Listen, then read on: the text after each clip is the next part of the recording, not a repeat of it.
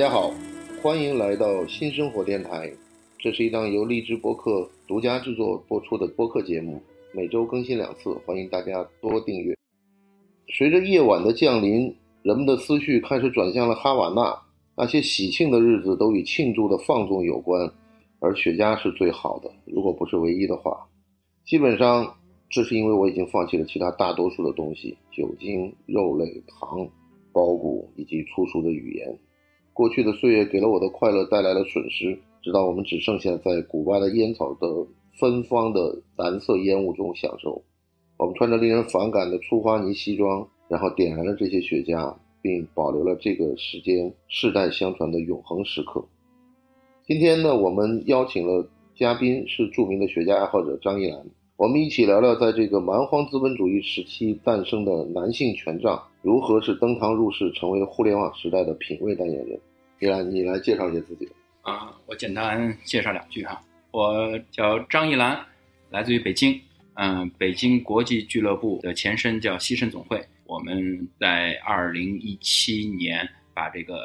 著名的有历史的品牌挖掘了出来。现在我是这个品牌的会长。张会长您好 范老师您好，欢迎张会长来到我们新生活电台。这个雪茄，因为我觉得现在这个年纪年轻人都很喜欢这个东西，对吧？是，那就想一想，就是说成长的过程是怎么样的？因为实际上，你想，就最早是这个四川出的那个是长城，对，然后是送到长安街的院子里头，然后专门给毛主席卷的。对，那是一个就是大概五六十年代的故事。对对对，那是国产雪茄。然后呢，后来呢，大家就开始从这些港产片里头把这牙签儿插到雪茄屁股里头，然后大哥大手机和这个雪茄，然后劳力士，劳力士，然后这个三大件儿，对对对对对，装逼三大件儿，没有，就它就成了一标配了。但是现在后面呢，又因为好像很多金融的电影或者金融题材的电影。显示出这个银行家也爱抽雪茄，然后呢，你有没有这种感觉？实际上，这个成熟男人的两个爱好，一个这个葡萄酒，一个 whisky，或者是还有干邑，嗯哼，实际上他们后面全跟着这个雪茄烟。对，其实雪茄是主线。对，然后只是说它跟不同的饮品在一块搭配。对对对对对，雪茄是一个主干，是一个硬货，是一个干，剩下的那些是柔软的东西。对对，酒类啊，酒精啊，没错没错，刚才说的呃 whisky 啊，或者 cognac。这些都是柔软的围绕它，包裹着它。那现在这个，因为你是直接跟客人有最清楚的接触嘛，你谈一谈，就是说中国客人喜欢怎么样消遣雪茄？而且现在有一个很大的问题，就是实际上这些经济发达城市都已经禁烟了，嗯哼，然后变成大家要么到会所里面，要么去俱乐部里面。然后基本上已经很少有人在室外这么寒冷的冬天在室外抽雪茄了。是是是。你在北京除了你自己的店，你还有什么就是北京和上海你熟悉的这种雪茄俱乐部吗？雪茄俱乐部，北京沿着长安街就有个四到五家。啊，我说的是东段啊，西段还你还没对对对对对，在东段，主要像您刚才说的这个金融圈儿啊，就是在北京的东段，长安街的东段，对，国贸啊，再往前走华贸啊，啊，呃，包括。那个建国门，这是最老的这三大点，一个二环，一个三环，一个三环外。那，你就说最早的那四大俱乐部，后来那个谁关了嘛？嗯，是。后来那个国王府那家关了。对对对，四大俱乐部其实都是北京非常有特点的，但是北京属于一个权钱交易的场所，咱不能这么说哈。但是它的毕竟是一个，就是把权力哎呃怎么样去去渗透下去的一个方式。这四大俱乐部承载了这样的功能，我只能这么说。这是这是关着门说话的。但真正的。其实刚才我倒想说呢，就是您范老师刚才引的那个引子，说长城雪茄，嗯，长城雪茄我还真可以呃聊两句，聊聊可以吧？聊两句。国产雪茄就是实际上我们在以前的这些文学作品里面还出现过吕宋雪茄，啊，吕宋烟呢？对对，吕宋烟，然后这个都好像是实际上这代表了一种亚洲的这种对雪茄的一种。自己的理解吧，对他理解的一些。实际上，你后来抽到真正你抽到菲律宾雪茄，你觉得不是那回味儿。但是可能是最早因为殖民地的关系，他在那儿有也有种烟草，然后也在自己在做雪茄这样。对对，其实您说的这个菲律宾的这个吕宋烟，呃，跟殖民地有极大的关系。看，像在荷兰，荷兰其实是一个烟草大国。荷兰有一些品牌，包括意大利有一些，刚才咱也刚才聊到的这个托斯卡纳这个品牌。以前的雪茄烟叶一两百年前，大量的就是在咱们的东南亚对，殖民地去种植烟叶，然后哦在当地的农民去卷制，然后贩售到他们自己的国家。荷兰的这个品牌，呃，有两百多年的历史了，呃，意大利的品牌也有两百多年的历史。它实际上那些就是跟古巴的这个人手卷呢是不太一样，它主要是机制的，对。它有它自己的风格，就是雪茄其实还是有派别的。当然，雪茄的文化还是从古巴，然后通过西班牙的这个殖民地的这个文化，然后渗透到欧整整个欧洲去，吧？对对对对然后呢，当然欧洲自己呢，它也开始慢慢的发掘自己的雪茄文化，呃，包括荷兰呢，其实重点是荷兰，嗯荷兰还有后来的意大利，然后西班牙，是对烟草好像特别喜对欢，德国也有，德国的烟草它脱胎，其实我我不敢说很权威啊，只是说我这些有一些对对对对对它也脱胎于这个后期的这个欧洲的雪茄文化，明白明白。它不是还跟那个老的，像刚才咱们一些朋友说的这个，它属于像意大利那个托斯卡纳，它属于单片叶雪茄，对对对它就只有一种烟叶，但它对卷出来的味道也特别有特点。这不就是那个 whisky 里面的 single malt 吗？single 对对对对，素本求源。对对对，它它实际上就是我后来看到这些，包括烟呐、酒啊、茶呀、嗯它都有这种问题。就是说，你看最早的那个英国格拉斯哥，嗯在它成为 whisky 的重镇之前，嗯它是整个英国的茶叶重镇。对但是呢，英国人呢是一个重商的国家，嗯他们呢就不想依赖任何一个厂的品牌，所以他都做的是调和的。嗯，他把各种茶兑在一起，按照香味儿它调在一起。这样的好处就是说，它不依赖任何一家，然后哪一家出了就是比如生产出了问题，嗯它还能继续把这个产品继续做下去。嗯哼但实际上，whisky 后来出了调和威士忌实际上也是这个情况，就是它就是把各个家的这个酒它全收过来，它做一个调配。烟草这个，比如说雪茄也是这样一个情况，我觉得都是处于一种风险的分担，然后在这个情况下，把一些口感和一些香味它定了型以后，它就成了一个固定产品。范老这个不是我只是文化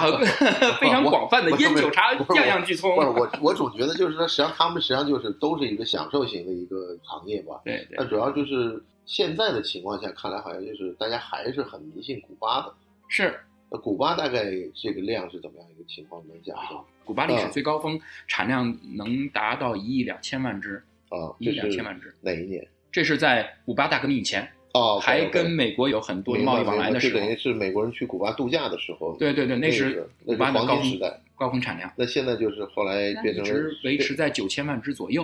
啊，就现在每年大概九千万只在9000万只左右的对在全球的销售啊然后每年卖到中国，你估计大概有个量吗？呃，中国的官方有一些统计，像我们跟中烟合作的这么深层次的，大家都有这些数据。哦一年有个古巴的雪茄，正儿八经的手卷雪茄有个一百来万只，在中国大陆在大陆市场。然后我们北京市场就有五十万，那五十万只，分到一半那等于就是以十二个月一一天有四万只雪茄生产量，差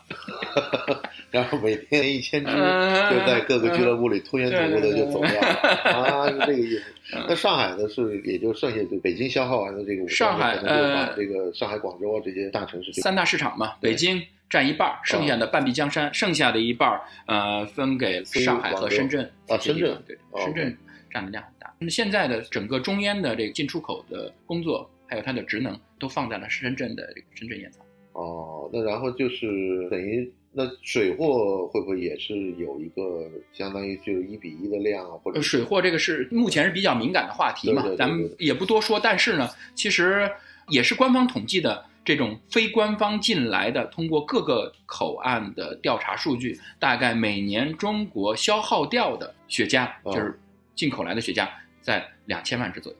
哦，非常庞大，这这么大一个市场，非常庞大。这是合着实际上就是等于。呃你这个正经进来的和这个水货进来的大概也就一比十的这样一个概念。弥足珍贵。哦天哪！我之前看有财经新闻报道说，呃，中烟是不是好像入了古巴的股份？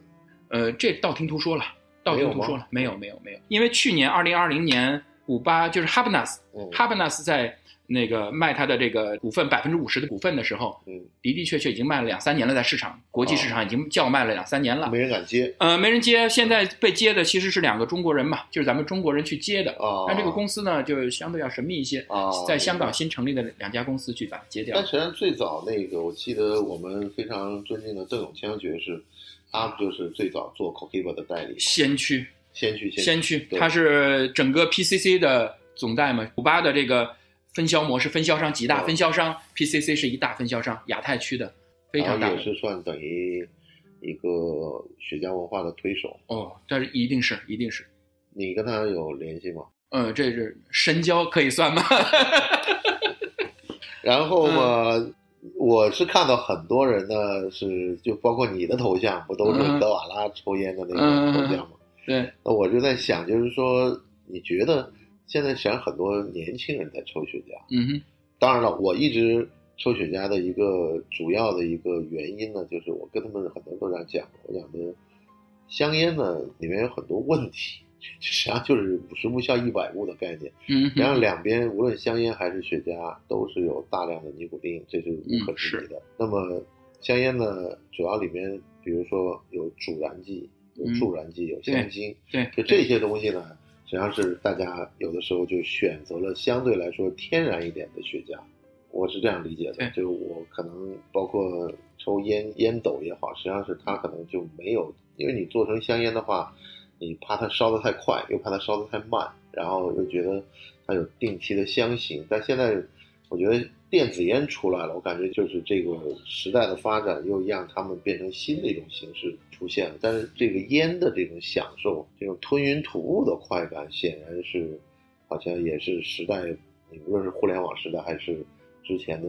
时代，我估计也都没有办法说抵挡得住对啊，香烟对于雪茄来说，当时也是一个新兴的产物，啊对不对？啊！实对，是？实际上是香烟是比雪茄年轻。嗯哼，是啊，更早的应该是有先有雪茄，对啊，先有后有了烟草雪茄烟草，先有雪茄烟草，后面才有了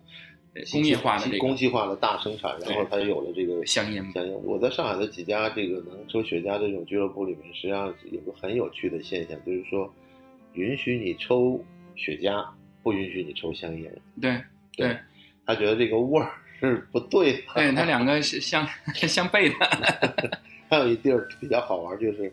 那个那时候有人在那个日本的烤肉店里头抽烟，然后呢，那会儿还没有出现那个法律规定室内不允许抽烟嘛，嗯哼，然后就就这样的，这烤肉店里不能抽烟的，然后我们就想着，你烤肉这么大的味儿，你还怕烟味儿吗？这个你印象中你最早接触到雪茄什么时候啊？我最早接触雪茄，哎，这个还是有点意思的。嗯我零六年第一次抽雪茄，哦，第一支雪茄是在上海抽的，啊，在哪里？上海的黄浦江上。啊，是是什么情况？是这样，那个时候啊，我呃其实大家对雪茄的很多的接触都来源于那个影视作品呐、或者是一些你的这个楷模啊，或者是你的这个啊心目中的英雄啊，对对对对吧？对，然后我一直以为雪茄就真的是成功人士的，标配。对，当时觉得它是用来庆祝所以我刚刚讲，我觉得我觉得实际上就是某种意义上，雪茄在你看，实际上有专门在夜总会里卖雪茄，然后实际上某种意义上就是说，他认为这是像一个男性的权杖一样，嗯哼，您它这是一个道具，就是他把这东西端出来嗯，这尺寸比那艾灸那个差点儿，但是他就是因为长年累月、经年累月的这个电影的教育或者是电视剧的教育，然后就大家就就欣然接受了。是但是前一段时间不是那个微博上不还闹这事儿吗？嗯，就讲这这抗日战争电影里头就出现这种抽雪茄、喝咖啡这个，但是我对历史上的我不知道那个时候是这样抽烟吗？我表示很大那个历史史那个年代是有雪茄的，对，但是我相信不是古巴雪茄它没有那么粗的雪茄。啊，对对对对，这是为什么那时候一在那个年代，啊皇冠雪茄，啊咱们四十二环一百四十二毫米长的，已经算是大雪茄了。啊？现在五十六、五十二的这种，嗯，那个很几乎没有，几乎就见不到的雪茄。见不到异形雪茄，你看像丘吉尔，咱们著名的雪茄，丘吉尔长丘，所谓的长丘，那是丘吉尔先生在古巴特别定制的，最大最粗，那是当年最大的雪茄，对对对，但它的环境也没那么大。四十七环嘛，对对对对吧？所以说，咱们现在的这种电影里边出现的，像动辄都五十多环、五十二环 的这那么粗又大的些这个是有点，我觉得可能是导演或者美工呃对这对个历史对这个文化还是不是特别没没没做好功课，对的，因为那个之前是有一本讨论这个丘吉尔抽雪茄的这本书嘛，他实际上讲丘吉尔抽烟抽到什么地步，他大概是一天有十几根雪茄。然后呢，他飞到美国去跟罗斯福开会的时候，然后就坐那个飞机，他坐在副驾驶的位置上，然后呢，那个飞行员专门给他在那个飞机上面那个玻璃上画了一小圆洞，嗯哼，看他去冒烟，因为他是直接从伦敦飞到纽约还华盛顿嘛，然后去罗斯福就，他是因为那个日本在珍珠港开战了，嗯哼，然后美国宣战了，然后这一下儿，丘吉尔就想到，这总你总得帮我忙了吧？就以以前一直让你帮忙，你不帮忙，嗯嗯这嗯，坐山观虎斗以前，对，以前就是说我这个不碰你们怎么？嗯这事儿一来，然后就第二天还不第三天就马上就带了一帮人就就去华盛顿去跟罗斯福见面去了。然后这个呢，实际上罗斯福那边呢也知道这大哥您爱抽雪茄，就反正就专门吃完饭呢还安排他去专门去抽雪茄地方。但他那个时候就还是以国事为重，所以他就忍着烟瘾就跟人继续聊，也不犯这毛病还怎么。反正书中有一些这方面他的一些对雪茄的记载，而且他是因为最后他实在抽的太多了，然后以至于那个把他爱的那个型号就命名为丘吉尔丘吉尔。对对对，这个我觉得也是不容易，而且他和卡斯特罗两个人，我觉得对都应该是雪茄的最大的推广者对他也是雪茄史上一段佳话。啊。这丘吉尔的这个对这个雪茄的情有独钟，整个一个过程，伴随他的战争史。也不是，他也不是战争史，他是属于那种正直而可以挺身而出的一个做法。因为很多时候在这种历史关键时刻的选择非常重要对所以我觉得他让雪茄呢成为了一种正义上面的一个生活的注脚，可以这样讲吧。也不知道是到底是雪茄帮了他，还是他帮了雪茄。我觉得他应该是对雪茄的帮助还是蛮大的，因为包括你看后来肯尼迪也是非常喜欢抽雪茄，是是，然后他唯一能做的事情就是在跟古巴禁运的之前，他自己囤了一批货，也就到这儿了。其他的好像著名爱抽雪茄的美国政客，可能我们能从文件上看到的就是克林顿了。其实每届的那个美国政府，就是美国的总统，他都会定制自己独有的雪茄香。这个产品呢，也可能会作为礼品去送给，作为礼品，也可能自己使用。啊，像备受争议的这届的总统，啊，呃，上届的总统啊，上咱们只只能说上届，这还是这届，因为对，还在还没有呢，啊，还没有权利还没有交叠呢。对对，他也定制了一批雪茄箱，哦这个雪茄箱的这个定做的这个单位公司是在广州，印象中以前深圳布吉也在做这个，嗯，它有一个授权，对它有一个授权书，就是美国国会的授权书，让你去使用它的这个商标 logo 然后做一百个，做九十枚，其中的二十个最好的挑给了，剩下的八十个哦你可以作为市场上的推广。明白。因为这个每一届总统都有，但这个规格是大概放多少支呢？呃，五十支到一百支的，呃，中型箱。啊，中间对实际上做这个我觉得不太难做，嗯，选材很重要就。是它那个松木，雪松木对真正的好的雪茄香呢，雪松木一定是阴干十年以上的。对，老雪松宝。对现在的新雪松木做的雪茄香很多的，你看咱们呃某宝上去呃啊淘来的这几千块钱的箱子，也不行，它因为用的时间长了之后，它这个雪松本身它是很疏松的木质，对，它容易变形。但只有那种阴干十年以上的老木头，然后做的，它才会保持稳定。你这个箱子可能用个几十年，用个三五十年没有任何问题，甚至上百年它都不会变形，它的密封性、气密性都是一流的。这个跟木头的选材有极大的关系。我们手上还有一些老的这种雪茄箱，嗯甚至还有我的好朋友，像中国资深的雪茄客王正先生哦，他从古巴带来的很多的老箱子，几十年的、上百年的箱子，哦。气密性一流，都是用的老的雪松木，然后外边可能贴一些桃花心木的作为装饰啊，但是材料非常非常的重要。对实际上是反而是外面的这些贴片的那 那个就不太，对，但反而里边能把这那个价钱给卖出来的对，是在外面这些皮儿上面。对对对对对，真正实际上真正是识货的人，应该还是看里头看里边的雪松木、老松木，对对对它要阴干在十年以上，其实很不容易的，就是在采伐了五十年以上的老树林的这种雪松，而且它不能用，关键对是它采不能用完以后一直要放着它一直放着。这你说人一辈子有多少个，顶级的雪松木只能用西班牙的雪松，退而求其次的是加拿大雪松和美国雪松就不能用了。美国雪松哦大量的其实用在呃像斜船子啊，或者是一些，较轻，对它不一样，它那个密度不一样。它比较松一些。对对对对，西班牙雪松它很有特点，它的疏松度很高。像过去是没有这种电子化设备去保持雪茄的它只能靠纯天然的这种木料。西班牙雪松的特点就是它能够几乎完美的在还原双七零的这个环境，嗯，就是你只要这个雪松箱子里边保持着很好的这个水分，湿度，对湿度，它一直会保持的很好，它这个吸收水分和释放水分的这个能力很强。实际上这个雪茄，好多人觉得，因为他不自己没有这个储存的精力，他也就是嗯买了以后就装个枪做个试这样的。但实际上真正就是，我觉得一个好的雪茄爱好者应该有个好箱子。对对对，所以说我们聊雪茄的时候嗯聊这个雪茄的储存，呃聊了很长时哎，可以聊一聊。对对对，因为本身就是你特别到了冬天，你你就嗯完全觉得就恐怖啊。是那个一爆开了以后，你会发现有水和没水就真差得很远。对季节的变化，这种空气环境的变化对雪茄影响真的很大。那然后那种电子的，是不是？我看很现在也有很多年轻人出来拿一个小盒子，这个嗯讲里面也有可以保留湿度。嗯我觉得现在是不是电子的手段已经慢慢替代了这些传统的，而传统却成了一个更多像一个象征一样的摆在那儿。只是一种追求了。对，这个就有点像你有酒窖和你有酒柜的差别。是是一种追求了嘛？但电子东西最起码是让我们的生活变得简单。是，而且就是我觉得实际上是因为最近谈的几个嘉宾，实际上都会面临的一个后面发现的一个问题，就是说，你随着这个互联网的文化的这个越来越普及，然后随着科学进步，好多原来你称之为传统的东西，现在慢慢变得不是那么重要了。但是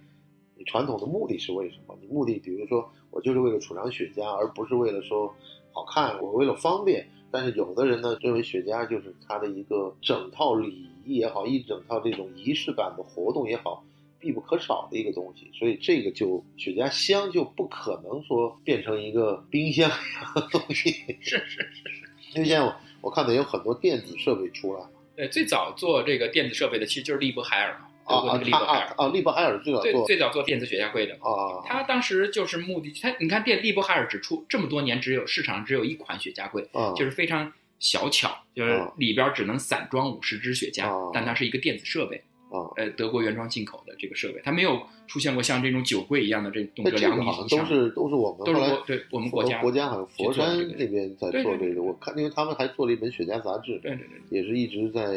勤勤恳恳推广雪茄文化。其实，所以说现代派的雪茄这个文化推广，跟咱们中国的这个爱好者这个功不可没。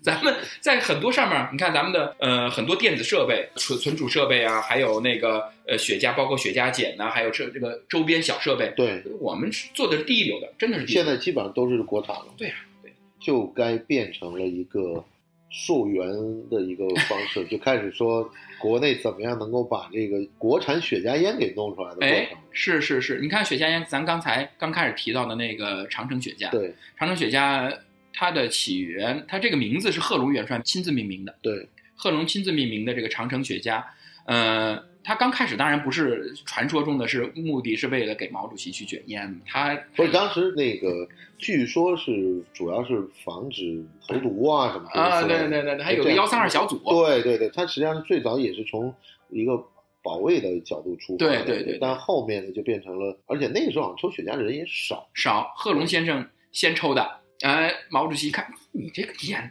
味道很不错，哦哎，你不让我尝一尝？最最早是贺贺龙龙开始先抽的，啊，那是他那会儿你抽的就是四川的吗？对，是四川烟，四川雪茄给他卷的。后来这个长城雪茄也是贺龙亲自命名的嘛。然后呢，幺三二小组还的的确确是为毛主席出了很多的那个配方，啊，配方雪茄，就是看哪个雪茄更适合他，他更喜哦欢。后来这个小组您刚才说的那个嗯，就是为了防止这个敌人势力渗透啊专门把这个从四川十方搬到了北京。啊，北京那个地方叫南长街八十号。现在已经今年二零二零年，去年啊，嗯二零二零年，长城为了重塑呃幺三二的传统雪茄精神，咱不能说多传统啊，嗯传统雪茄精神，对，还专门又出了一款雪茄，叫做南长街八十号。哦这个只针对北京市场，面向北京市场，然后推出了这款雪茄。呃，一盒里边有五支，价格很公道，味道非常棒，非常好。就等于也是现在我们自己也找到了一个摸索出来一个就中国人喜欢的口感了。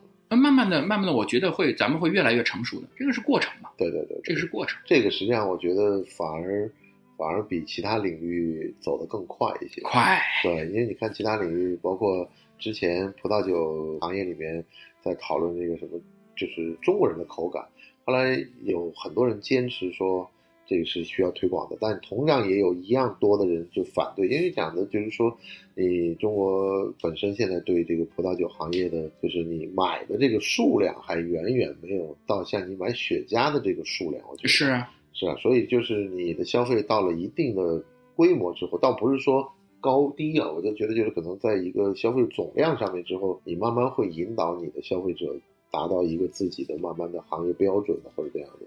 这有这样的可能。包括那个 Terry 他们刚刚做的那些黄鹤楼，嗯哼，因为我觉得黄鹤楼也是认识他也那么多年了，然后我觉得他一直也都在做这些事情，而且、而且我觉得他也慢慢找到了，就是说性价比啊，包括口感啊，包嗯括市场推广的渠道啊，我觉得他都应该找到了一个适合这个市场销售的产品这个市场大家一直在摸索嘛，因为摸索的人多。啊。你现在那个国产雪茄有多少辆？就我们不谈这些，因为我印象中四川本身就有那种机制的，然后卖的很便宜的那些。呃，国产的你呃上上个星期四川中烟做了一次总结会，具体的数量我可能记得不是特别的清楚了，嗯应该在两千万支啊以上啊，一年，确实二零二零年一年的销量。那那也蛮多的中国现在有四家啊。烟厂在生产国产手工雪茄，四川中烟一家，呃，四川中烟、湖北一家湖北中烟，啊，然后有一家叫安徽中烟，它哦生产的名字叫王冠，王冠。嗯、还有一个山东中烟，啊。山东中烟生产的雪茄也非常的地道，啊，嗯、这四家烟长城占了一半儿，就这个实际上也是像对，国产雪茄现在有五千万支以上的销量，五千万支的销量，嗯。然后呃，大概零售价多少？呃，它真的是填补了这个古巴雪茄的这个市场空白啊，空白。从五十到两百之间，啊都有。对，都有选择，而且，嗯，真的是品质是我个人认为啊，品质是高于呃进口雪茄的。高级雪茄，从甭管是从它的卷工，啊还有就是它的选材上，因为我们现在虽然是应该咱们现在的国产雪茄应该叫做中国制、中国造雪茄就，来料加工，对对对，来料加工的这个 概念还是大量的雪茄的嗯烟叶还来源于多米尼加呀，啊、包括尼加拉瓜呀这些全球最好的对这个最好的这些烟叶，嗯烟叶产区，对对对，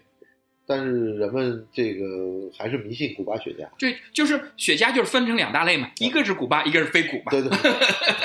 实际上，我觉得那个慢慢实际上这种消费者的这个对于这些上瘾，就是杯中物也好，这种都会有一种就是他和他之外的两个这样分，就好像那个我们有朋友谈这个白酒，他就说中国就有两款白酒嘛，一款茅台，一款茅台以外的白酒，是，他基本上就是这样的一个对对对对对对对，有一这种执念一。个一个执念。嗯。